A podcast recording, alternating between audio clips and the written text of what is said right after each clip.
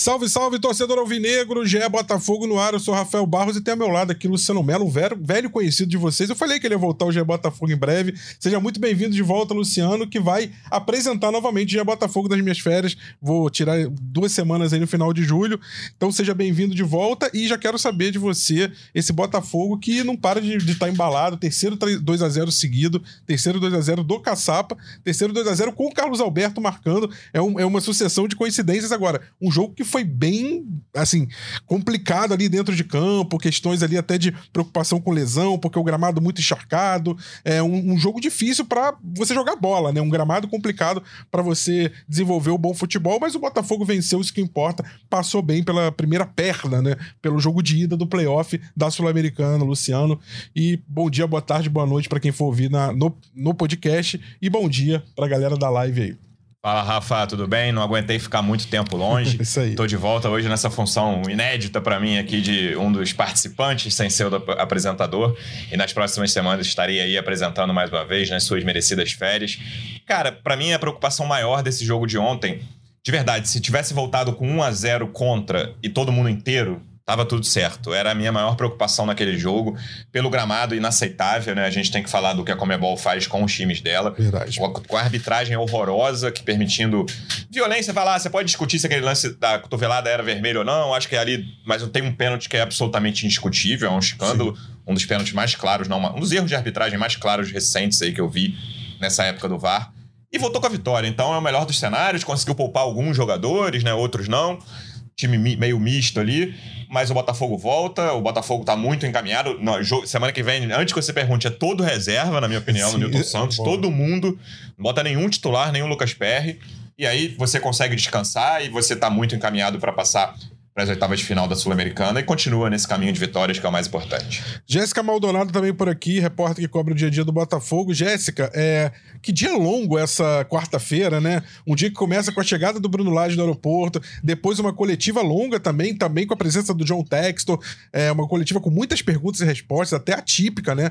E mais assim, com muita pauta, com muito assunto, abasteceu demais a, a, o torcedor e a imprensa, obviamente.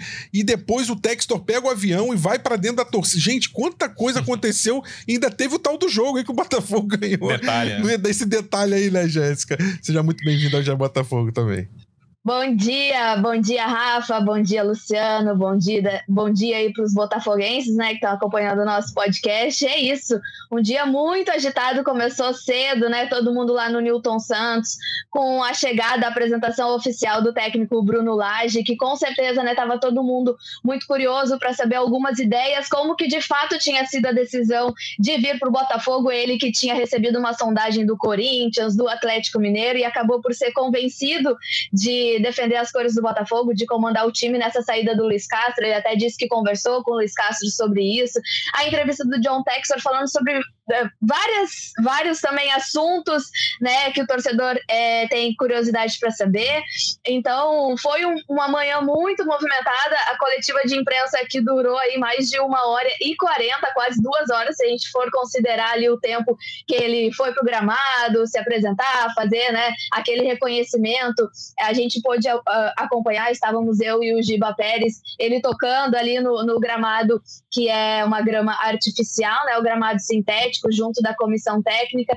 Então foi uma manhã muito agitada. O Textor que aí saiu do estádio Newton Santos correndo, porque a, a entrevista coletiva acabou ali perto da uma hora da tarde. Às duas horas já saía do aeroporto Galeão o voo fretado para a Argentina, onde tinha mais duas horas e meia de voo até a Argentina, né, até Santa Fé que é cidade vizinha ali do Paraná, onde foi o jogo, e para depois assistir o jogo ainda no meio da torcida. Quem vai falar sobre isso daqui a pouco tem mais assunto, né, para falar sobre isso. Quem esteve lá perto para acompanhar, mas foi de fato um dia muito agitado e como o Luciano disse, dá uma tranquilidade aí para o restante, né, para a sequência do Botafogo, que está também focado no Campeonato Brasileiro e no sábado enfrenta o Red Bull Bragantino. Para falar então dessa última etapa, né, que foi essa surpresa do John Textor na torcida, no setor visitante ao O homem viralizou, hein, Rafa? O homem viralizou. Eu, eu vou dizer uma coisa aqui pro Pedro Depp, do canal Setor Visitante, nossa voz da torcida, nosso participante aí recorrente, car- sócio, sócio carteirinha do GE Botafogo. Eu, eu fiquei preocupado, Luciano. Eu acho que eu falei, cara, eu acho que o Depp vai ganhar um concorrente de peso. Porque você imagina um cara que pode ser um setor visitante pegando jatinho, Ah, tranquilo, chega em cima da hora, é, é acolhido ali por todo mundo, homem do dinheiro. Eu falei, o Depp tá em maus lençóis. Pedro Depp, como é que foi essa experiência de pegar frio, sensação térmica de 3 graus, mas ali no termômetro marcando entre 6 e 9, chuvinha, e de repente o Boss aparece ali no meio da, da história, comemora os gols. Quanta coisa aconteceu na cidade de Paraná, ali pertinho da. na, na, na província de Entre Rios, pertinho também de Rosário ali. É, como, é que, como é que tá sendo aí essa experiência? Você que ainda tá no hotel em terras argentinas, em solo argentino. Bom dia, boa tarde, boa noite para quem tá ouvindo a, a live. Bom dia para você aqui. Aliás, o, o GE Botafogo Podcast. Bom dia para você aqui na live. Fala aí, Rafa, Luciano, Jéssica, torcedor alvinegro que está assistindo a gente, né? Tô aqui ainda na cidade de Paraná. Daqui a pouquinho tô indo para Santa Fé. Queria ter voltado no jatinho do John Tex, né? Podia ter me dado uma carona, né? Mas eu vou ficar aqui mais um dia, porque é aquele negócio, a gente não sabe quando a Comebol vai marcar a data do jogo, então eu compro pelo menos para ficar de terça a quinta, né? E voltar na sexta de manhã. Então amanhã já estarei voltando para o Rio, porque no sábado tem mais jogo, não tem descanso, né? Uma fase boa do Botafogo, que é jogo direto. Mas ontem foi, cara, assim, você até começou a relembrar o dia de ontem, falando que foi muito longo. Parece que a entrevista com o Laje foi há duas semanas, né? É, a, a, partida e, e, até o segundo tempo ali meio que fica em segundo plano com a chegada do Textor. Mas, assim, tava fazendo muito frio aqui e chovendo, mas não uma chuva que atrapalhasse um estádio bom de receber um jogo. Se fosse. Né? E aí no Brasil temos poucos estádios bons, né? Mas. gramados bons. Mas assim, era uma chuvinha que persistiu o dia inteiro, mas, cara, nada demais, né? Não foi uma tempestade, nada. E assim, é, a culpa não seria da chuva se não tivesse jogo. A gente chegou um momento ali que ficou meio, preocupado, recebendo imagens de dentro do estádio, né? E, e, e se o jogo tivesse adiado, a culpa era da Comebol, né? Que tem que. Os caras inclusive fizeram uma vistoria recente aqui, não sei como é que aprovaram. Mas, assim, a gente ficou no hotel até umas seis e meia. Pegamos um hotel muito perto do estádio, né? Sabendo que é uma cidade pequena, que tem dificuldade para você chamar um, um, transporte pelo aplicativo, a gente preferiu ficar perto do estádio. E quando deu seis e meia, a gente saiu. Quando a gente tá saindo, de repente eu olho pro lado e já tem uma van do Botafogo. Né? Uma van, né, assim, é pequenininha, um segurança do Botafogo na frente e um papel com o escudo do Botafogo. Eu falei, deve ser o John Textor que tá chegando. E, tava, e tinham mais uns 10 botafoguenses comigo. E aí a galera entrou no meio da van, começou a bater no vidro, aí o John Textor pediu para abrir a porta, né, e atendeu os botafoguenses. Aí aquele galera que já tinha tomado as cervejas, aí disse, put fire! Put fire, John Textor! Aquela loucura, já que vocês estão acostumados, né? E aí, então, e ele com a camisa de uma das torcidas organizadas do Botafogo, né? A torcida jovem. Depois ele até deu é, a coletiva com a camisa da organizada. E a gente já tinha falado, pô, esse cara aí, né? Doidão do bem, né? Tá aqui no Paraguai, podia estar tá lá no Rio de Janeiro, podia ter voltado para Miami, mas pegou um jatinho para assistir um jogo aqui, é, abriu a porta da van, né? O, cumprimentou todo mundo. Então já tinha sido legal é, essa interação no início. Se terminasse ali, né? Quem viu o John Tex já teria uma história para contar. Mas aí a gente tá no estádio ali no segundo tempo, né? Tô, eu fiz as pazes com o povo argentino, porque experimentei a famosa hamburguesa.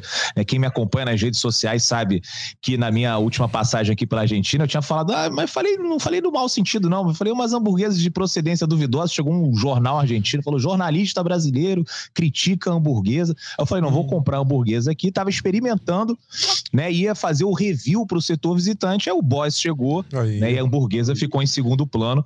E aí tive que mostrar, né? E, eu, e assim, eu gosto de manter um distanciamento, até porque né, assim, é o meu trabalho e tal, eu prefiro não me envolver muito, não, não, criar amizades. Eu tirei o celular do bolso, vi o John Tex e fiquei filmando a interação dele com os torcedores. Aí ele vira pro lado, me olha, ele falou: Ah, eu queria muito conhecer você. Eu assisto todos os seus vídeos.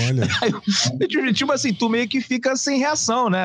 Acredito que a live ele não deve assistir duas horas falando sobre futebol, mas deve, por exemplo, assistir o vídeo aqui do GE, do Voz da Torcida, ou de repente alguns vídeos que eu publico ali nas redes sociais.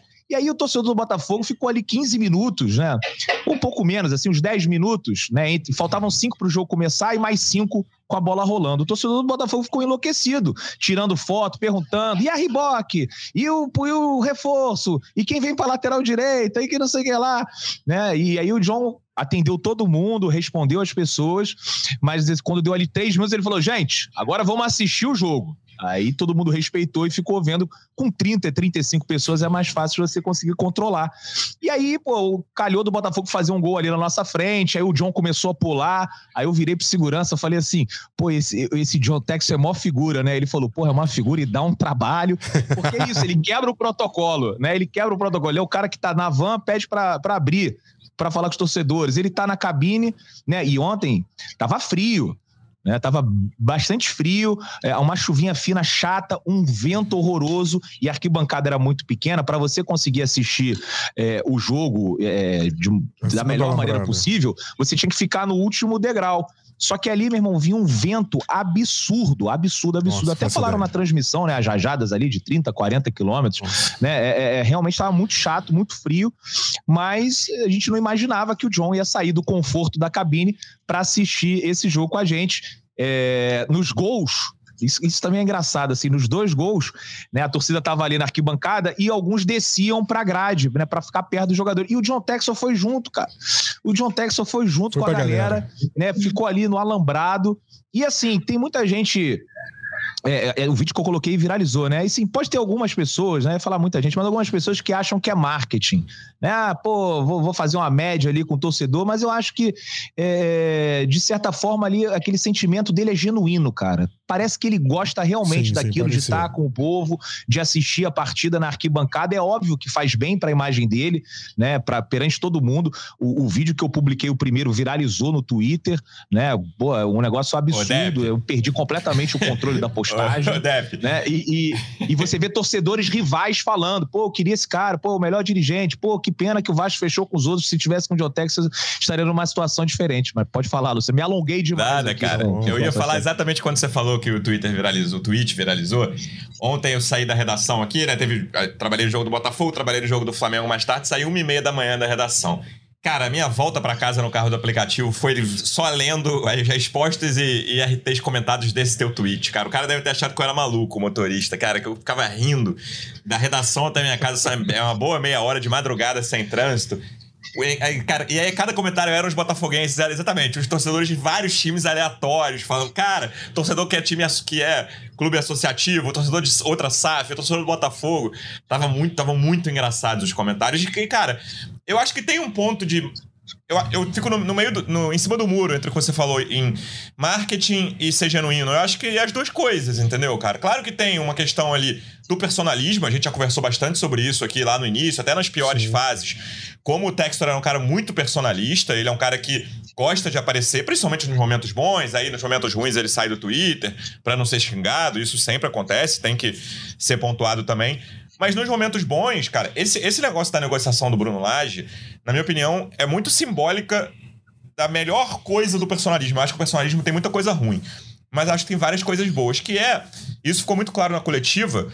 Ele ficar três horas falando de futebol com o cara, com o treinador, assim. Imagina nas outras SAFs que a gente vê no Brasil, pelo menos, seja Cruzeiro, seja Vasco, seja Bahia, Ronaldo não fica. E olha que o Ronaldo sabe mais de futebol que o Texas, eu tenho certeza disso. Sim, sim. O Ronaldo não fica três horas falando não. com o treinador. O Josh do Vasco, o Sheik do, do, do, grupo City do Bahia, o Roberto Justus no Coritiba. Cara, isso não, não vai acontecer, entendeu? E esse o personalismo tem coisas muito boas. E o Bruno Lage, vamos ver se vai dar certo, a gente torce para isso. Uhum. Se o Botafogo conquistar o título brasileiro, quem sabe da Sul-Americana, vai ter muito a ver com esse personalismo, cara. Ele convenceu o Luiz Castro no ano passado, ele convenceu o Bruno Lage esse ano. E, e, sabe uma outra coisa, Luciano, que eu acho, eu tenho falado sobre isso, e ontem me pareceu também um movimento que é uma, uma terceira via disso aí, que é o de, o de mostrar pro elenco, pra torcida, que o Botafogo tá amparado. Porque foi um momento de desamparo. Querendo ou não, o Botafogo passou por um gap, o um momento que você perde seu principal treinador, o seu principal nome, né, do, do projeto do Botafogo Way, que é o treinador que a gente já falou, que ele não era só um cara de beira de campo, ele era o coordenador de algo muito maior, o que lá fora a gente poderia chamar de um manager, mais do que um coach ali na beira do campo, e ficou um, ficou um intervalo ali, ficou um buraco em que se você não agisse imediatamente, o grupo poderia se perder. Por mais que você fale o vestiário do Botafogo é bom, é unido, tá, tá coeso, e ele acenou primeiro com a chegada do Caçapa, eu acho que o movimento, claro que é técnico, mas muito político também, claro. de dizer, olha, eu tô, eu tô aqui por vocês, então ali o texto já, já esticou a mão, né, e disse, a SAF tá aqui com vocês, o movimento de trazer o Bruno Lage, eu acho que foi rápido demais, Luciano. Assim, dentro das possibilidades, eu esperava que essa negociação ainda pudesse uhum. se desenrolar ainda mais uma semana, mais cinco dias e tal. E ali o Caçapa vai ficando para exatamente para isso. Não, foi uma negociação rápida, mesmo sacrificando o tempo de contrato, mesmo fazendo um contrato menorzinho, é, mas para fechar logo, para dar essa resposta. E para mim, a terceira resposta que ele deu foi sentar na coletiva, responder o tempo que foi necessário sobre futebol, ter falado esse tempo todo com o próprio Bruno, é, conversado e principalmente ter ido ao estádio. Eu acho que eu não consigo dissociar esse movimento de estar tá junto da torcida, do, do torcedor ali na beira do campo, que é para mim genuíno também, tem um pouco de marketing, tem um pouco de personalismo, mas acho que tem um pouco de dizer, eu tô aqui com vocês nesse momento em que o Botafogo tá sem líder, uhum. sem um líder efetivo técnico, né? Embora o Caçapa tenha todas as condições, é, se mostrou, se provou isso. Então eu acho que também né, um, é um movimento que, que, que de resposta e de dizer vocês não estão desamparados. Eu tô aqui ao lado de vocês, literalmente, literalmente, né? Esse movimento eu... do caçapa, desculpa, Jéssica, eu, a gente publicou, acho que até que nós fomos os primeiros a publicar que o Lúcio Flávio deu o treino na sexta-feira, aquela sexta-feira depois da saída do Luiz Castro. Cara, era um clima de velório né, na repercussão, assim. Aí ainda no mesmo dia, na sexta-noite, o Botafogo anuncia o caçapa. Eu acho que foi um passo bem inteligente e rápido também ali naquele momento. Não, eu, eu, ia dizer que eu, eu vendo assim o que, que acontece aí né, com essas manifestações do próprio Textor, ontem durante a coletiva, mais do que responder todos os questionamentos da imprensa, e, e a gente vê que o John Textor ele não foge das perguntas, né? Ele é muito sempre muito claro é, nas respostas, e aí, como tinha a participação de um tradutor, isso muito em função disso também acabou atrasando um pouco a coletiva. E a gente achava que ele ia é, falar num bloco só, e aí o, o for ali fazia participação e aí ele dava sequência. Então isso acabou alongando também porque parecia que ele queria esclarecer muitos pontos daquilo que estava se falando, daquilo que era o anseio do torcedor. E, e dentro do que vocês estavam falando, né, sobre essa essa questão dele, é, de se mostrar estar perto, também tem a questão do fato dele estar longe. Eu tenho a impressão de que quando ele está aqui no Brasil, ele tenta aproveitar o máximo para se fazer parte, assim, para mostrar que é parte. É, e aí, enfim, ontem até mesmo na coletiva, ele em algum momento brincou com a, com a música do Ser Novinha. Então ele tem muito essa questão assim de se aproximar, de ser mais do que um dirigente, né, o dono da SAF, de ser o próprio torcedor. Então a gente isso é muito visível e não me surpreendeu ontem Claro que surpreendeu sim, porque aparecer do nada lá no meio da torcida é um tanto surpreendente no meio da chuva. Mas é muito, passa muito por isso que ele é, assim, né? Normalmente quando a gente, quando a gente vê ele é, nos jogos ali do Newton Santos, ele participa muito também. A gente vê ele no gramado cumprimentando os jogadores, como foi no último jogo é, que ele esteve presente, no jogo contra o Fortaleza. E também ele não vai poder ficar no Brasil para o jogo do Red Bull Bragantino. Então, acho parece assim, vinha ao Brasil então, em função disso, vou fazer esse esforço, vou para a Argentina aproveitar o máximo do tempo, é, mostrar esse apoio, né, que eu estou junto, para depois sim retornar, já que ele não poderia estar no jogo do, do Bragantino, fazer tudo o que devia ser feito, me pareceu essa sensação. E a gente que vive o Botafogo de perto, a gente às vezes perde a dimensão do que, que é para ele é, todo, todo, todo futebol, todo projeto de futebol, e não só de Botafogo, né, Luciano? Assim, ele, ele tem o Botafogo, ele tem o Crystal Palace, e aí as participações são diferentes. No Crystal Palace ele não tem o nível de envolvimento que ele tem no Botafogo. Sim. Em compensação, é uma Premier League, que é muito mais difícil, né? No sentido assim de. No, olhando o futebol mundial, prateleira de futebol mundial. O brasileiro é dificílimo também, mas prateleira mundial. O Lyon, que ele tem uma participação maior, que ele, que ele tá cada vez mais envolvido. O Molenbeek que acabou de subir para a primeira divisão belga, então ele vai ter que estruturar o elenco de forma a fazer pelo menos frente ali a um campeonato segunda para terceira prateleira na Europa, mas que também ele não pode ter um time tão fraco, senão ele volta a cair. Então ele, é, John Textor, está envolvido em muitos projetos. E nesse momento é um momento de é, fim de temporada, de férias, vamos colocar assim, e que no Brasil não. Então ele tá, aproveita um pouco esse momento também para mostrar que, que tá junto ali. Agora, falando de Caçapa e Lúcio, Flávio, não consigo dissociar essa dupla, por mais que o Caçapa esteja à beira do campo, o Lúcio Flávio tá fazendo a transição, é, eu acho que já fica claro que algum legado eles também vão deixar, né? Pro, pro, é, pro Bruno Lage. Não é simplesmente pegar o bastão do Luiz Castro e passar. Porque, por exemplo, o Carlos Alberto não vinha sendo aproveitado. Carlos Alberto não só foi recolocado no time, como está tendo um papel de destaque, fez gol nos três últimos jogos. Né? O Júnior Santos jogou em posição invertida, que ele não fazia há um certo tempo. Também jogou lá contra o Vasco de, de falso 9. É, o, o Breno entrou no, e, foi, foi titular nesse jogo, mas um, um, cara que foi recuperado também do elenco. O JP, ali na lateral, é uma sinalização seguinte: não é o ideal, mas se precisar, sem o Rafael e ali com o de Plácido, vou botar um cara que originalmente é volante. Então, assim, existem soluções que claramente não poderiam vir de um cara que acabou de chegar ao, ao, time como um tampão, que é o caso do Caçapa.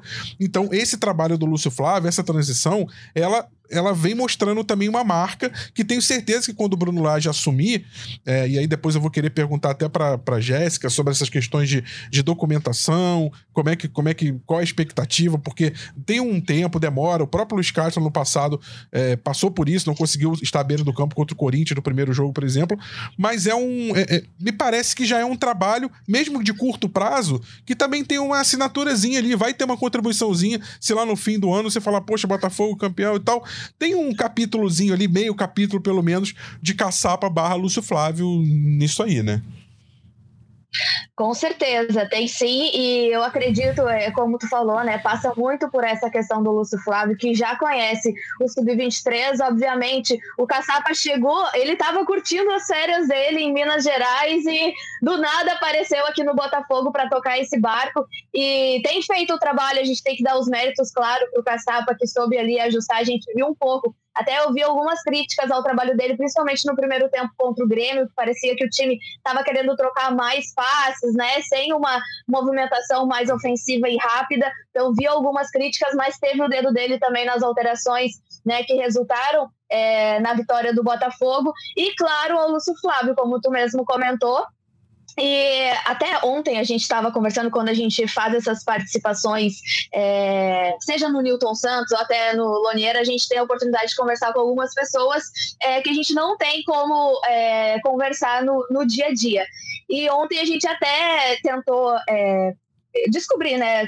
Tá, e aí? E o Caçapa, ele volta imediatamente e parece que ele foi sim cogitado para ser mantido um tempo ainda aqui no Botafogo, mas isso não tem a confirmação ainda, o Castro não falou sobre isso, até falou no sentido de, de despedida mesmo, de agradecimento ao Caçapa, em outra via fica aquela sensação boa em relação ao Caçapa, porque o que não tinha em relação ao Lúcio Flávio quando ele assumiu interinamente, é de uma possibilidade futura, né? Porque Daqui a alguns anos, é, a gente não sabe como vai acontecer com o Bruno Lage, que pode permanecer até dezembro, né? Ele deixou isso muito em aberto, o contrato dele é até dezembro, para ver como ele vai se adaptar ao futebol brasileiro. A sequência disso ainda não está confirmada, vai passar pelos resultados, vai passar é, pela adaptação dele.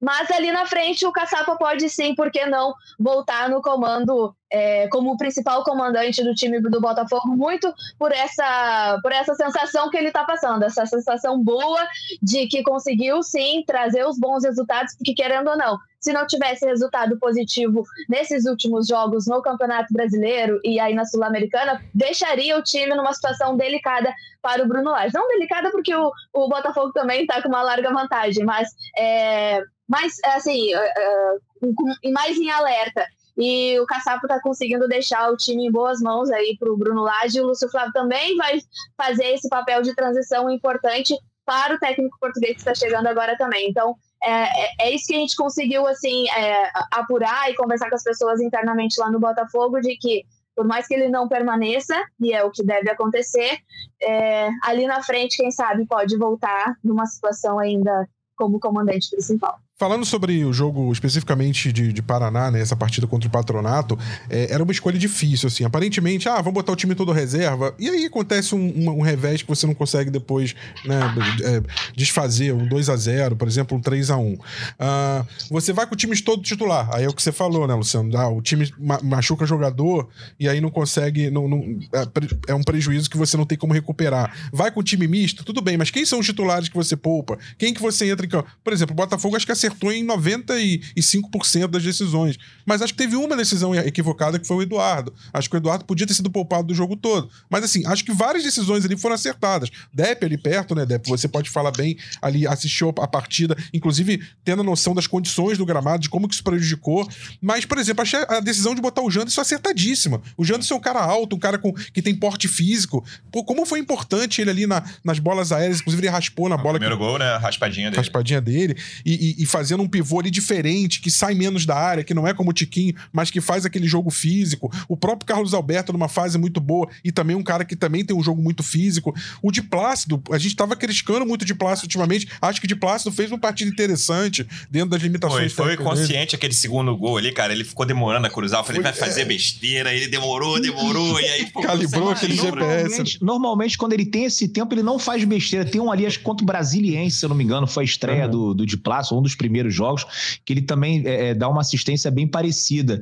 É, ele, obviamente, não é aquele lateral dos sonhos né, do torcedor alvinegro, mas é um cara que está ali na média, na média do futebol brasileiro.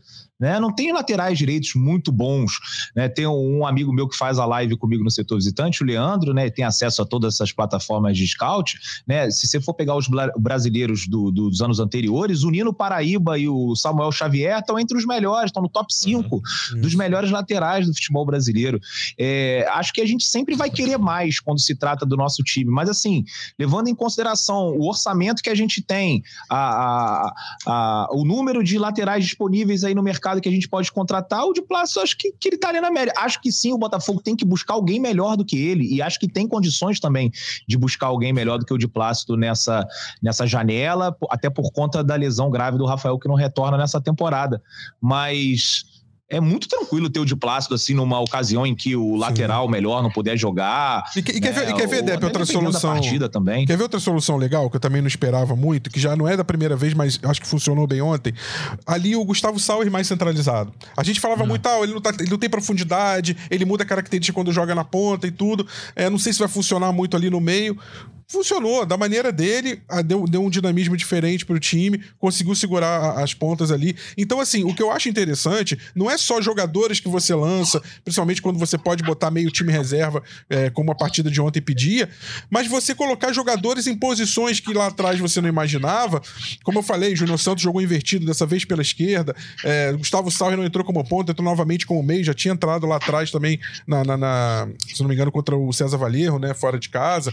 É, o o próprio Carlos Alberto, é, que ora atua ali como falso 9, mas ontem atuou como ponta, o Janderson voltando a ser relacionado. Então, assim, a própria confiança na dupla de zaga, no segundo tempo bateu, acho que aquele calafrio que te lembrou daquela, da dupla quando, é, né, quando o Luiz Segovia é, substitui o, o, o, Cuesta. Você fala, ih, já vi esse filme antes? Não, foi ontem segurou direitinho, legal. Então, assim, até ter coragem de poder fazer essas movimentações num jogo que, como, como o Luciano bem observou, assim, um absurdo a Comebol ter liberado aquele, aquele pasto, aquele charco, assim. É, aquele uma... buraco do início do primeiro tempo vergonha, ali é brincadeira. Uma vergonha, assim, ali podia ter e, machucado e, alguém. E, foi engraçado, quer dizer, engraçado, na verdade é muito triste, né? Mas agora, depois que o jogo acabou e, e, todo mundo tá vivo, né? Tá todo mundo muito bem lá do Botafogo, mas o, o cara da Comebol, o funcionário, ele pegava a terra, assim, num montinho que tinha atrás da gente, né? Então era uma situação meio bizarra, assim, você vê o cara com um balde, né?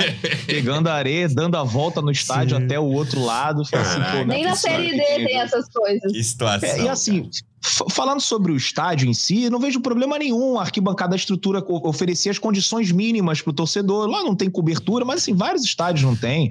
É... e até assim, se, se um jogo de 40 mil no Newton Santos se pega uma chuva, vai ter uma galera ali também que vai acabar se molhando. Então não vejo problema. Tava tudo muito bem pintadinho, né? Nenhum problema para entrar, foi tudo muito organizado. É... agora, o gramado é o mais importante de tudo que envolve num jogo de futebol. Né? E não tinha a menor condição. E a gente tem aqui do lado é, o, o, o patronato ele jogou a fase de grupos da Libertadores em Santa Fé, que fica a 30 quilômetros aqui de onde eu tô no Paraná. Então é só você passar, é, é, tem um túnel subfluvial, passa por baixo do Rio Paraná, e em meia hora, 40 minutos você está noutra cidade. E aí tem o estádio do Colón, que é o grande, o cemitério de elefantes, né? Que é um estádio bom, grande e tal. O Botafogo podia ter jogado lá.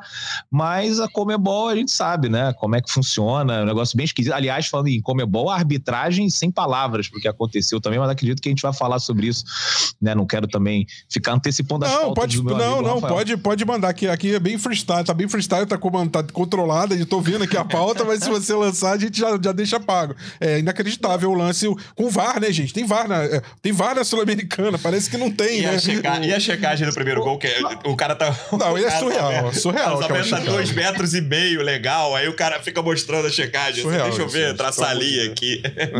Só, só uma coisa aqui, um bastidor, né? Porque eu ainda tô aqui na Argentina e a gente estava é, assistindo um programa esportivo, né, local, é, enquanto a, a live aqui não começava, o podcast não começava. E aí, cinco minutos antes, mostraram ali os melhores momentos do Botafogo e Patronato. TV Argentina.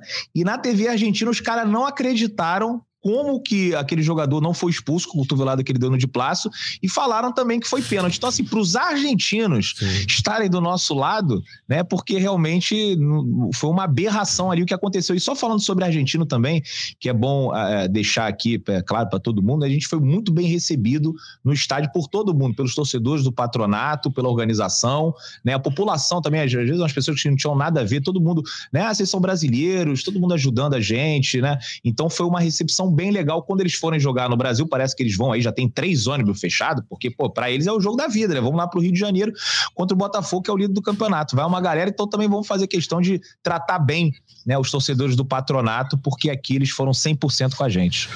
Luciano, a gente é, embora eu fale isso, o jornalismo mudou muito, a gente hoje é muito difícil a gente dar furo, embora o GE tenha dado furo, grande furo, acho que do, do, ano do Botafogo, a chegada do. a saída do Luiz Castro antes do, até de outros veículos. E ontem uma coisa na coletiva, cara, me chamou a atenção e parece que acho que fecha o, o quebra-cabeça sobre todo o processo. Eu sei que a gente agora tá olhando para frente, não tá falando mais sobre o Luiz Castro, mas ficou nas entrelinhas, quando o Textor fala, quando, quando o Bruno Lage também, de que o Botafogo já sabia que o Luiz Castro ia deixar o clube antes até do que a gente sabia. Quer dizer, a gente chegou num momento, faltando uma semana ali, até antes do jogo do Palmeiras, ou logo no dia seguinte, a gente fez o, o podcast né, lá embaixo, e a gente comenta, pô, tem aquela dúvida, o Botafogo ainda tá tentando convencer, o Luiz Castro não sabe. Eu acho que depois da coletiva de ontem fechou esse pedaço do quebra-cabeça. O Botafogo já sabia que ele ia sair, já, já tava se articulando, já tinha falado, inclusive, com o Bruno Lage, já tinha tido um primeiro papo, e inclusive os dois já tinham se falado, né? Olha como é que a coisa vai se amarrando e a gente vai entendendo de trás para frente exatamente o que tinha acontecido, né? É, que fica cada vez mais difícil Sim. entender a postura do Luiz Castro naquela quinta-feira ali, tanto no pré-jogo quanto no pós, né? Porque ele falou naquele dia na coletiva que foi. Eu, vi, eu ouvi o episódio de vocês na sexta e ficou ótimo. Eu lembro que o Deb falou assim: cara, o Botafogo tinha que tirar do YouTube essa coletiva do, do Luiz Castro. Porque, cara, assim, é uma coletiva que eu, eu acho que o Luiz Castro fez um excelente trabalho na reta final, principalmente. Mas é uma sequência de equívocos aquela coletiva ali que é difícil você encontrar igual, cara, porque um tom, e aí na, no meio desse tom ali, ele fala que conversou na terça-feira com o Textor, mas que não tinha ainda uma proposta oficial.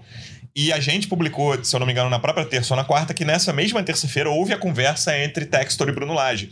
E eu achei até bastante curioso que foi uma pergunta da Jéssica ontem, ela, ela pergunta pro Bruno Lage como foi a sequência das conversas. Ele fala, cara, basicamente teve uma conversa de três horas, entendeu? e aí tava, tava tudo certo, fiquei esperando oficializar a saída do Luiz Castro. Então, o processo foi muito ruim, os últimos dias Sim. do processo, e muito por responsabilidade do Luiz Castro, mas estava muito claro ali que quarta, quando na própria quinta dia do jogo, quando a gente publica aqui e outros veículos também que o Luiz Castro está saindo, Tava tudo muito certo e ele fica re revoltado, irritado na, na, na no pós-jogo lá à noite, sem nenhuma razão. Vamos falar o português, claro. Teve acontecer. todo um teatro, né, é Luciano? É Teve todo um teatro em torno do, da saída dele, uma autovalorização. É, teve uma novela e teve um teatro. Enfim, mas eu sei e, que... O que me deixou mais irritado é que se não tivesse essa papagaiada toda, a gente metia treino no Magalhães e eu não tava aqui na Argentina agora. A viagem foi maneira, mas é Sim, é caro, pô. Pode ter custado caro. É verdade. É, gente, assim, outro assunto que o Textor, e eu sei que tá quem tá na live aqui e vai ouvir o podcast, tá muito interessado nisso também, porque a janela tá aberta, né? A janela de contratações, e o Castro foi perguntado, né, Jéssica, sobre isso. O Castro que... não. O Castro aí. Olha eu com o Castro na cabeça. O Textor, o John, o John, o John, o nosso John aí, o John da galera, foi perguntado e falou, né? Ele falou abertamente sobre tudo, falou até bastante tempo, a gente comentou sobre isso. E o John perguntado sobre é, reforço, falou de dois ou três. É, não sei como é que tá essa apuração, nomes, se tem alguma, algumas pistas aí. Jéssica pode falar melhor aí pra gente, é, que acompanhou, né? Também coletivo, enfim. É, John Textor tá, embora ele fale não, que, que o cenário é diferente do ano passado, até alguém perguntou isso. Não, ano passado, por bem menos, você já falou de reforçar, botar o elenco lá em cima. E, e ele falou: não, hoje é outro cenário. Aí brincou, cantou a música de Segovinha, mas acho que agora é, é outro. Mas ele fala, em dois a três reforços, ele entende que precisa é, encorpar é, a lateral um direita tá muito claro, né? É, ele, ele foi bem claro, assim, nessa situação de reforços e a, ele até explicou a filosofia do Botafogo para contratar. É, a gente sabe que o Botafogo já fez muitas contratações, principalmente no ano passado, um ano vindo da Série B, então precisava mudar a cara do time para jogar né, a Série A, conseguiu a vaga para o Sul-Americana, fez ainda algumas contratações nesse ano e na janela. Até o Gé já havia publicado né, numa entrevista que uh, o, o, Sérgio fez com o Textor, que tratou também disso, sobre a janela de, de transferências, como que o Botafogo, né, ia agir nessa janela, se contrataria, se não contrataria. Claro que uh, quando a entrevista aconteceu, ainda não tinha, é, o Rafael não tinha é, se machucado, enfim, mas fato é que sim, é, o Botafogo vai contratar e aí a gente fala da filosofia. O Botafogo não quer contratar, é, pagar muito por jogadores de forma que ele não possa, é, de certa forma, lucrar ali na frente, né? É, a gente vê os exemplos ali do próprio Sego, o Segovinha, que inclusive ele elogiou muito o departamento de scout do Botafogo, que faz essa análise de mercado. Então, assim, a gente sabe que o perfil que o Botafogo busca não são jogadores já consagrados, são jogadores é, que o Botafogo quer apostar né? É, claro que tenham ali é, uma, condições de servir ao Botafogo, né? Nas posições que ele precisa e da forma que é, também contemple aquilo que o Bruno Lage, agora que é o novo técnico, entende e precisa. Então, não, não se pode esperar assim, contrator, uh, contratações já afirmadas, assim, de uh, contratações que o Botafogo vai investir muito. O Textor não quer fazer isso, quer fazer um investimento que ele possa ver o dinheiro ali na frente, até porque a SAF tem muito disso, né? Quer fazer o Botafogo, beleza, voltar a conquistar, mas se reorganizar, e muito disso passa pela formação da base, investir nesses jogadores, né? A gente sabe que o Textor também trouxe alguns jogadores ali para o Sub-23 e que daqui a pouco podem pintar, até hoje ali no, no na equipe principal também já tem. Então, assim, a gente tem que aguardar porque também vai passar por as conversas agora com o Bruno Lage. Ele recém chegou, desembarcou ontem, né, na madrugada. Não tem como contratar é, sem passar, obviamente, ali pela, pela autorização, pelas conversas, daquilo que o Bruno Lage vai estudar o elenco. Eu sei que a comissão técnica dele já tem feito isso desde que houve aquela conversa na terça-feira, antes do CAS, que a gente tinha comentado aqui. Já estavam estudando elenco, é, a estrutura do Botafogo, quem era o Botafogo, quem era não, né? Mas como estava o momento do Botafogo. Então, acho que muito os nomes vão passar agora, os nomes eles já existem, é, tá com o scout e vai passar agora para uma conversa para que sim possa iniciar as negociações. A janela tem um tempo ainda, mas o Botafogo vai sim trazer alguns nomes aí nessa janela. E, obviamente, outra curiosidade do torcedor é Bruno Lage chegou, uma situação ele chegar, ele pode comandar treino à vontade, mas ele tem a questão de visto de trabalho, tem um tempo até ele poder estar é, é, tá à beira do campo. Acho que o torcedor tem essa curiosidade. E, é. e para além da curiosidade que eu vou te perguntar, Jéssica, acho que já pode, podemos emendar aí com, com o Depp Luciano, é, assim, mesmo, mesmo que o, que o Lage já pudesse estar à beira do campo no sábado, que não vai ser o caso, ele vai estar no Newton Santos, não, não à beira do campo ainda, é, o quanto que o Botafogo pode, com tranquilidade, até em função do trabalho, da maneira como tá, esperar, ver com calma, ou se não, ele já tem condição, já tem que botar na beira do campo para treinar o time. Eu acho que são duas questões. Uma é quando ele efetivamente pode, e outra é se ele efetivamente puder logo, se tem que botar ele para treinar na beira do campo, ou se dá para fazer uma transição mais suave entre, entre esse comitê atual de Caçap, Lúcio Flávio e o próprio Bruno Lage e sua equipe, seu staff. Não é só o Bruno, né, gente? Ele tá ali na coletiva, ele mostrou quatro, cinco é, membros ali da comissão permanente dele, né? Só abrir aqui rapidinho, que eu até questionei o Botafogo agora, acabei de receber a informação, de que não tem nada, eles estão trabalhando, o Botafogo está trabalhando para regularizar o Bruno Lage, mas por enquanto é, não tem nenhuma informação para ah. passar. Então, por enquanto, ainda, claro, a gente vai ficar aguardando o Albid, porque lembrando, né, o nome do técnico precisa aparecer no boletim informativo diário da CBF, é, mas isso não aconteceu. Tem até amanhã, às 6 horas da tarde, para acontecer. Então, pode sim estar, mas muito mais certo que aconteça na próxima semana no jogo de volta contra o Patronato. E a ideia pelo Luciano, essa Rafa, questão. Fala, fala, Débora. Só uma coisa agora que, enquanto a Jéssica estava falando isso, né, eu falei assim, pô, mas pra que isso, né? Então, essa aqui... O nome do técnico tem que estar no bid, né? O tipo de burocracia que não tem a menor necessidade. Aí eu lembrei que, graças a Deus, isso salvou a gente, senão o Montenegro teria treinado o time naquele jogo contra o Cuiabá, Cuiabá, na Copa do Brasil, né? 2020. E o Bruno Lage tem questão da história visto, do Montenegro. Né? Pô, do Botafogo, também, o Montenegro é. ia ser o treinador do time, Rafael, mas desculpa aí. O Bruno Lage tem questão de vista, porque essa história do é. bid, por exemplo, o Caçapa ficou no banco contra o Vasco, que foi o primeiro jogo. Como auxiliar. Porque mesmo sem o nome é. aparecer, porque ele ficou ali como auxiliar.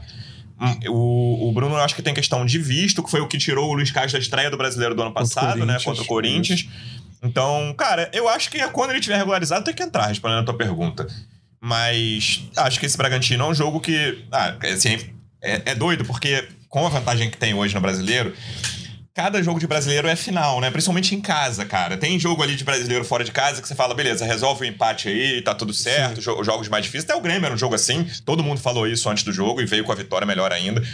Mas o jogo do Bragantino se empata já. Hum, e aí que os ogivais, né? Olha aí, o Botafogo tropeçando em casa, cadê o tapetinho? Caiu, já era. Não é assim. Então, eu tô te perguntando, é um... Luciano, pelo seguinte: porque se fosse o contrário, era muito fácil responder a pergunta. Se o Botafogo tivesse que enfrentar no fim de semana o patronato, podendo botar o time reserva inteiro e o caçar pra beira do campo, pra quarta-feira enfrentar o Bragantino, e aí sim com força máxima, com Bruno Lage, aí a gente já tinha respondido a pergunta. Uhum. Só que a tabela é o inverso. Quer dizer, quando você vai ter o Bruno Lage disponível, é um jogo em que, teoricamente, o Botafogo vai poder entrar com o time todo reserva, até com gatita, a gente tava comentando, e talvez faça até mais sentido tá ali o caçapa ainda, porque o Bruno Lage já tá conhecendo o elenco. É um jogo que não demanda muito dele, Botafogo já encaminhou a vaga. Enfim, é por isso, por essa, é, por mas eu, eu, acho que se ele for regularizado na é. segunda ou na terça, para mim ele fica no banco como treinador, ele e Bruno Lage como treinador na quarta, não vejo problema não. E, cara, até se ele for regularizado, mas acho difícil até na sexta. E acho que esse jogo de sábado é muito importante. Eu sei que a gente vai falar dele. É um jogo é, nessa caminhada ali que a gente coloca e bota. Ah, o time quer brigar pelo título, então esse jogo aqui são três pontos. Claro que não é o fim do mundo se não, for, se não vencer o jogo. Mas com o caçapa ali, do jeito que o time tá jogando, eu acho que tem tudo para isso e deixa o caçapa mais esse joguinho. Se ganhar o Bragantino, o Botafogo fecha a Mega Sena, né? Ele fecha a cartela. Ele vai ter ganhado seis adversários abaixo dele na tabela, né? Eu até falei, fiz um, cometi um erro de matemática básico, né? Na minha entrada pro, pro Taon, eu falei que o Botafogo venceu todos os adversários dos oito primeiros. Não, porque ele não pode vencer a si próprio. Né? Embora o Botafogo tenha, esteja conseguindo se vencer em outros aspectos metafóricos, mas todo mundo que tá abaixo dele na tabela, obviamente, ele venceu. Só falta o Bragantino. Por isso que eu brinquei. Pode, pode fazer essa mega cena aí, né, Depp? O que, que você acha? Também compartilha dessa opinião do Luciano. Acha que assim que ele tiver disponível tem que entrar ou dá para segurar um pouquinho? Tem patronato na quarta, o time já deve ser o reserva. Que, como é que você acha que deve planejar essas semanas, esses 10 dias aí, o Botafogo daqui para frente? Não, para mim não, não tem que esperar, não. A partir do momento que ele puder estar na área técnica, ele é, tem que assumir uma comissão técnica com um salário muito alto, né? Top, técnico de Premier League, com experiência no Campeonato Português, vencedor, né? Conquistou título. Se você for analisar currículo, é melhor do que até o do técnico que passou por aqui e, e que nos deixou há duas semanas. Então, é, a partir do momento que ele tiver ali já com tudo regularizado, ele tem que ir para a beira do campo. Vai ser uma, uma figura muito importante. Esse jogo contra o Bragantino, eu espero já que ele esteja aí no banco de reserva. Vou torcer muito para que isso aconteça, né? E vai ser um jogo muito importante, né? O primeiro do Laje vai ser importante. Tem que ganhar. Vai ser mais ou menos como aquele jogo contra o Vasco, né? Que era o jogo da dúvida. Ah, e agora saiu o Luiz Castro, o que, que vai acontecer? Caçapa chegou aqui sexta, tá, pô, tava mexendo com o cavalo no dia anterior, e aí agora tá aqui, caiu de paraquedas, né? Um negócio meio louco. E aí o Botafogo foi lá e ganhou com o Lúcio Flávio também, que tinha muita desconfiança. A torcida tem uma parte que curte, tem outra que não curte. É, e aí tava todo mundo muito preocupado, o clima não tava legal, né? Acho que o Caçapa serviu muito assim como uma injeção de ânimo. A gente foi lá ganhou do Vasco. Acho que foi o, o, o adversário perfeito também, porque o Botafogo estava no piloto automático, o Vasco também estava. Estava sem treinador, estava com interino, né? Um time que psicologicamente está muito abalado, está mal posicionado no campeonato, pode cair para segunda divisão. Então, assim, foi um adversário perfeito. Agora, contra o Bragantino é outra coisa. O Bragantino que goleou o Flamengo 4 a 0 o Bragantino que tem dado trabalho para vários times que estão na parte de cima da tabela, né? Já um projeto já de muito tempo, esse treinador novo que chegou, o português, tem feito também né, é, boas campanhas. Então, assim, é, é, um jogo muito difícil que vai servir para o Botafogo eliminar mais uma dúvida, caso vença. E estou muito confiante o estádio Newton Santos com certeza vai estar lotado, apesar do horário, né? A torcida estava programada para sábado, 16 horas, mas aí teve né, essa questão do jogo do Corinthians adiado, aí para preencher ali a grade, o jogo do Botafogo foi para as 9, que não, que não é o quer dizer, que não é não, que para mim é o pior horário uh, eh, para o torcedor, né? Tem muito torcedor ali que depois das 11 fica difícil, né? Para pegar um trem, para voltar para casa e tal. Para mim, não vou, vou chamar ali um carro do aplicativo com mais os amigos e se fica de boa. Mas tem muita gente que realmente deixa de ir essas partidas por conta do horário é, muito tarde, mas espero casa cheia, a torcida do Botafogo vai lotar mais uma vez, o público acima de 35 mil com certeza, e o Botafogo tem tudo para ganhar nessa partida contra o Bragantino. Tomara que com Bruno Lage é, dentro de campo para a gente eliminar mais, um, mais uma dúvida aí da imprensa, que agora já começa a dar o braço a torcer, né? Não só a imprensa, os torcedores rivais também agora estão cada vez mais achando que esse Botafogo é de verdade. E é de verdade mesmo, porque é diferente de tudo aquilo que a gente passou nos últimos anos, a outra administração, agora tem mais recursos, então vai ser um Botafogo que está eliminando as dúvidas dos adversários e da imprensa. A imprensa que não acompanha, porque também tem imprensa boa, né? Que acompanha e que, e que dá o devido valor ao Botafogo. Botafogo. Como disse o. Vamos combinar, Fala, vamos combinar, só, voltando do caçapa, que, pô, o cara tava de férias no Brasil, curtindo a família. Já tem o substituto, não faz sentido nenhum ele permanecer. Hoje ele poderia ir embora, meter o pé, curtir ali o restinho. Não sei se. Eu acho que nem vai ter férias, né? Vai seguir direto ah. ali pra Europa pra pré-temporada. Então não faz sentido manter ele. ele claro, tem deve... que ter daí alguém pra, pra comandar o time lá. Ele nem deve voltar eu pra Lavras, no interior de Minas. Fala, Depp. É, eu, eu, fiz, eu fiz uma série de promessas aí, né? Caso o Botafogo vença. Umas eu acabei acompanhando a maluquice de uns amigos, né? Um amigo falou que ia comemorar no Acre, né? O Gabiru. Falou que ia comemorar no Acre. Eu falei que vou com ele comemorar na, com a Fogão Acre. E aí depois passa em Souza, né? Pra conhecer os dinossauros Nossa. da cidade do Tiquinho. e se ganhasse do Grêmio, eu falei que ia pra Lavras lá. Então o, Caçapa ganhou do Grêmio, Botafogo ganhou do Grêmio, ou seja, se for campeão, já tem todo um tour é. do setor visitante é, aí, começando pelo Acre, passando por Souza e terminando em Lavras. Vamos ver o que acontece até o final do ano, se o consigo incluir mais alguma cidade. Happy Road Show em dezembro, vai passar o Natal em alguma cidade brasileira distante do Rio de Janeiro. O, o, é porque ele viaja pouco ao longo do ano. Viaja pouco, nem, nem viaja. o, o, Botafogo, então, pegando o Bragantino. O Bragantino, o trabalho do Pedro Caixinha vem surtindo efeito. O Bragantino fez um começo de campeonato. Eu achei que era um time pra brigar lá embaixo. Também, eu também achei, não. Exatamente, tava com toda a cara. Ah, acabou aquele gás do Bragantino, a, a, empresa ali, que tudo já, já não, não tá mais conseguindo. Mas não, se recuperou, Pedro Caixinha, chegaram reforços e o, o Bragantino, pra vocês terem uma ideia, olhando a tabela, ele tem uma campanha quase que esse, rigorosamente igual ao do Palmeiras. O Palmeiras, que a gente falava, 24 é pontos é aí, 14, 14 jogos, 6 vitórias, 6 empates, 2 derrotas. O Palmeiras fez 25 gols, o Bragantino 22. O Palmeiras tomou 13 gols, o Bragantino 14. Ou seja, é quase uma campanha espelhada com a do Abel Ferreira, que é tão decantada aí. É, Bragantino que também está na Copa Sul-Americana, ficou em primeiro no grupo dele, então vai aguardar o vencedor do jogo do Corinthians e do Universitário, que estão na pré-Libertadores. É, para esse jogo, Luciano, assim, é, eu acho que é, é chovendo molhado falar que o Botafogo tem que ir com a força máxima, ah, mas é um jogo que é, é, um jogo de poucos erros, né? Não é aquele jogo que você possa errar, que você possa sentir como o Botafogo. O Texo até falou isso na coletiva, até achei que ele cometeu um sincericídio ali, quando ele falou: o Botafogo podia ter tomado três ou quatro gols do Grêmio. É, eu não entendi como no intervalo não tava 2 ou 3 a 0 É, 2 né, ou 3 a 0 isso. É. Não entendi como é que tava 2 ou 3 a 0 Mas ele quis dizer que o Botafogo ganhou. A gente já falou sobre isso. O Botafogo ganhou partidas de várias maneiras, dominando, uh, atacando e resolvendo o jogo na hora certa, tendo resiliência.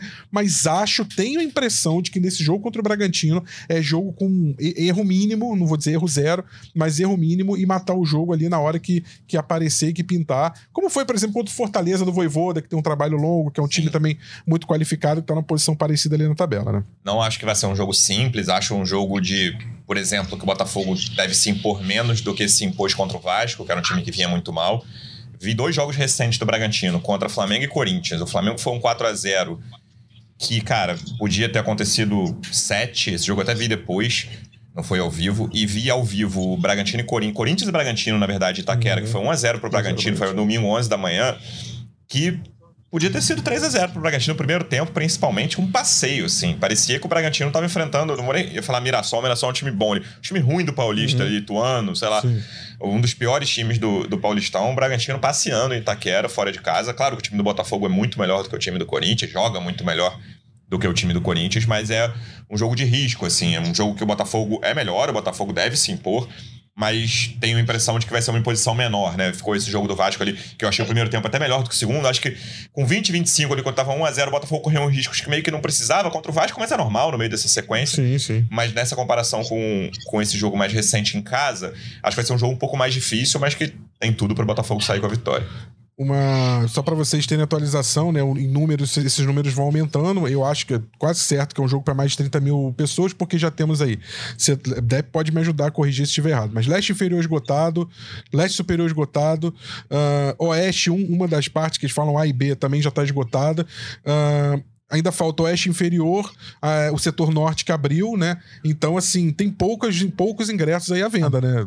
O Dep pode falar melhor. O, né? É, a, a, última parcial que eu vi, 29? o Botafogo tinha colocado 28 mil né, e anunciado aí esses setores aí como o Norte. O Norte vai esgotar com certeza. Sim, o Oeste mil. Inferior é o que tem um pouco mais de dificuldade, que é um setor mais grande e, e ao mesmo tempo caro, né?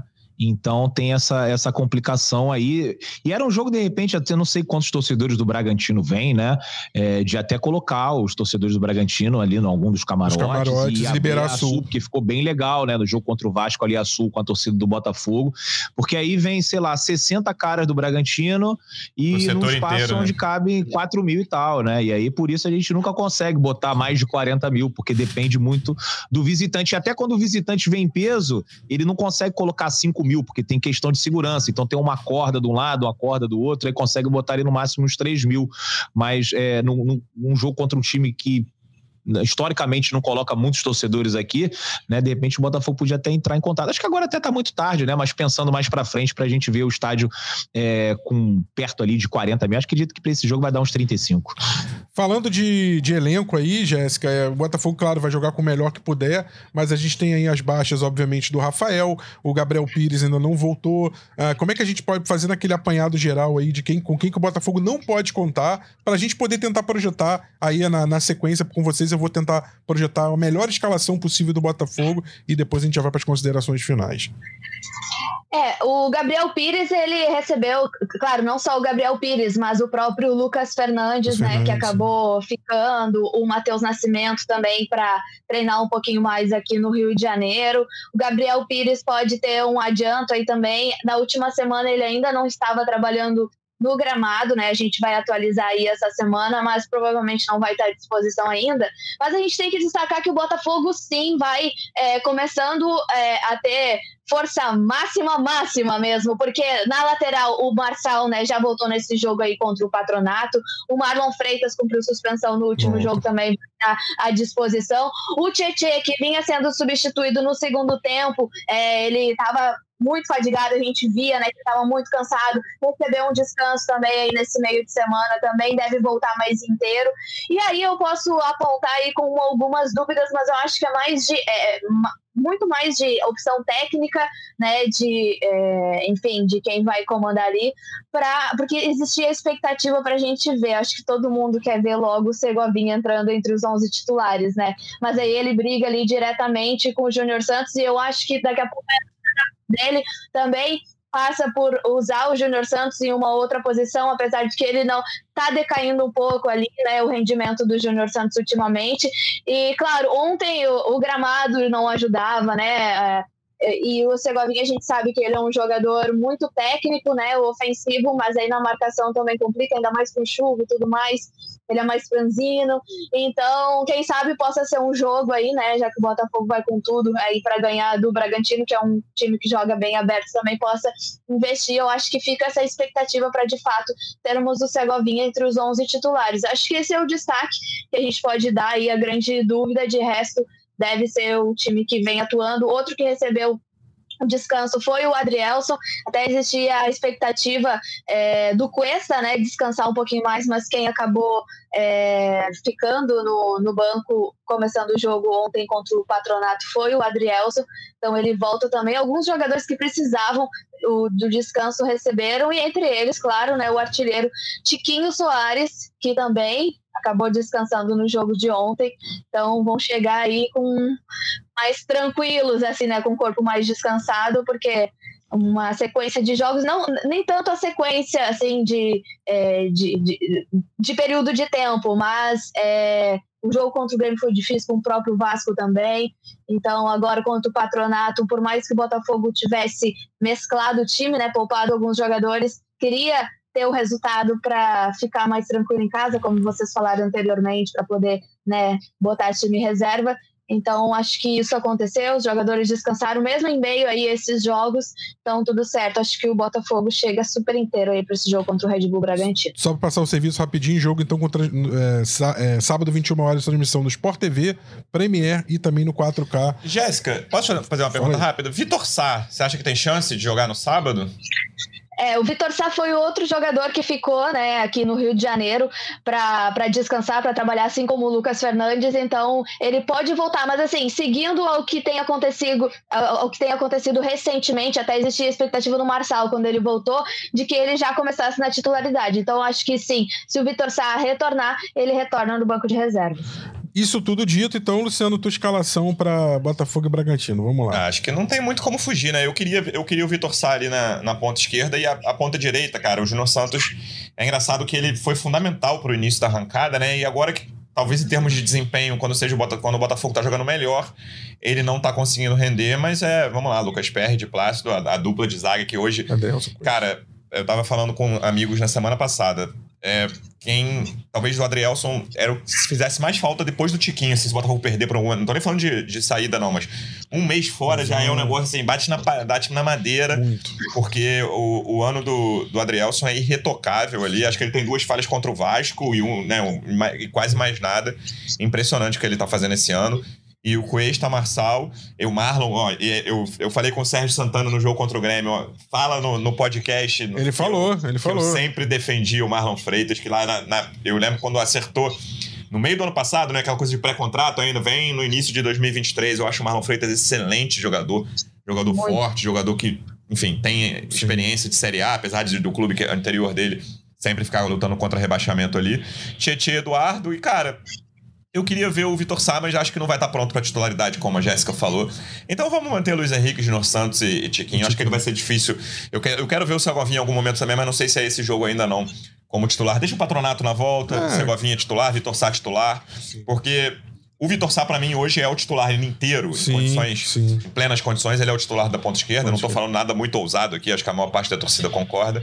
E aí na direita fica essa questão se o Júnior Santos pode retomar o melhor futebol dele ou se o Govinha ter uma sequência como titular. E aí, Depp, essa escalação tem mudaria, Diego Hernandes também, né? Ah, Diego Hernandes, é. E aí, vocês concordam com o relator? Jéssica, Depp, Depp, Jéssica?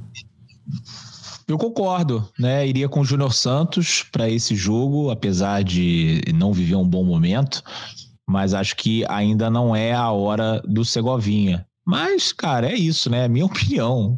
Eu tô fechado com a comissão técnica do Botafogo, qualquer decisão que eles tomem. Qualquer comissão técnica que seja, né, Depp? Seja a interina, seja próxima, tá tudo certo. Que nem agora, assim, é, pois é, falou assim, agora, é, nesse jogo contra o Patronato, força máxima, time misto ou reserva. Eu falei, cara, eu acho que era um jogo pra ciência decidir, né? Tá bem? Então entra, né? Então assim, eles ac acabaram optando por um misto, né? Não tem nada para questionar. E aí esse jogo contra o Bragantino é um jogo importante, até algum cara assim que não tiver 100%, mas tiver 90, entra, porque a gente não pode dar mole, é um adversário bem complicado que a gente vai enfrentar. Então, ali na esquerda, né? Você sabe, né, Luciano? Não sei se você já falava quando você estava aqui, mas eu ali na esquerda eu trato como se fosse uma pessoa só. Para mim, o ponta esquerda do Botafogo é o Luiz Sá, né? Vitor Henrique, Luiz então, Sá é, é, é, é Luiz Sá de um lado, Júnior Santos do outro e Tiquinho Soares. Só acrescentar aqui que a gente Na tem frente. que lembrar do Carlos Alberto, né? Que tá super bem, daqui a pouco começa a surgir essa dorzinha de cabeça boa, né? Que todo técnico gosta de ter. Mas é isso, né? Nos últimos três jogos, três gols.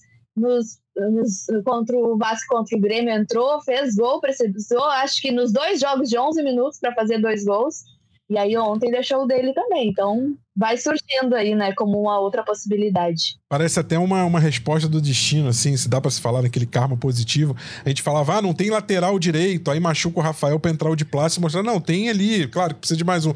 Não tem reserva pro Tiquinho. Aí, pô, aparece o Carlos Alberto, que geralmente é ponta, mas até nessa substituição funcionando bem ali, e o Janderson agora. Então, assim, até naquelas posições parece que a coisa aconteceu. É, esse momento maravilhoso que o Botafogo vem vivendo.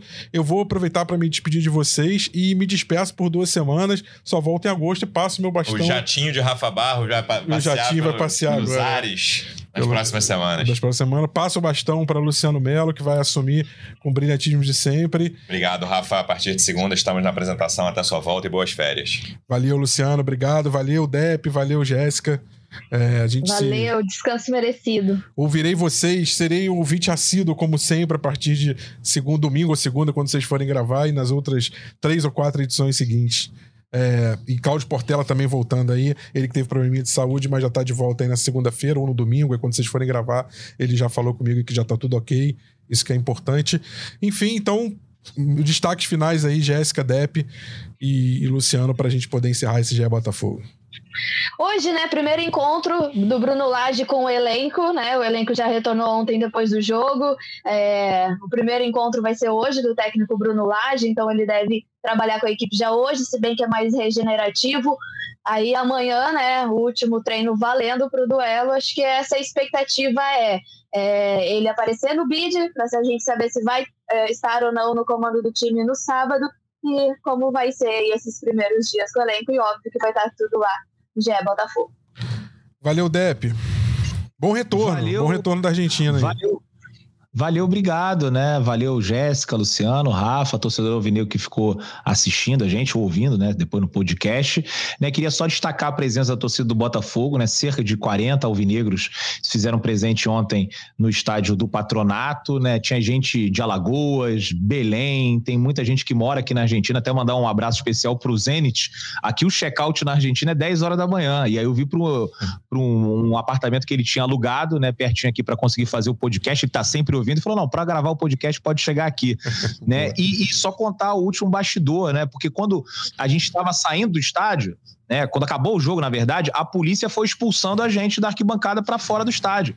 E começou a expulsar o John Tex. Imagina o, o, o, policial falando em espanhol, o John Tex ali, ah, ah, I don't understand, what's happening? E aí teve que vir um funcionário da Comebol e falar: não, não, calma aí, esse aqui esse é o dono deixa. do Botafogo. Né?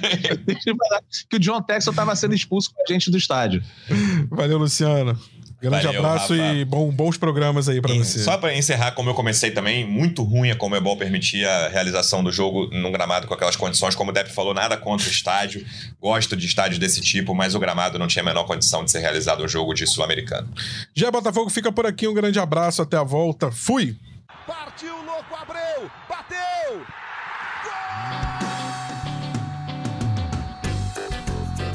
Gol! Podcast Sabe de quem?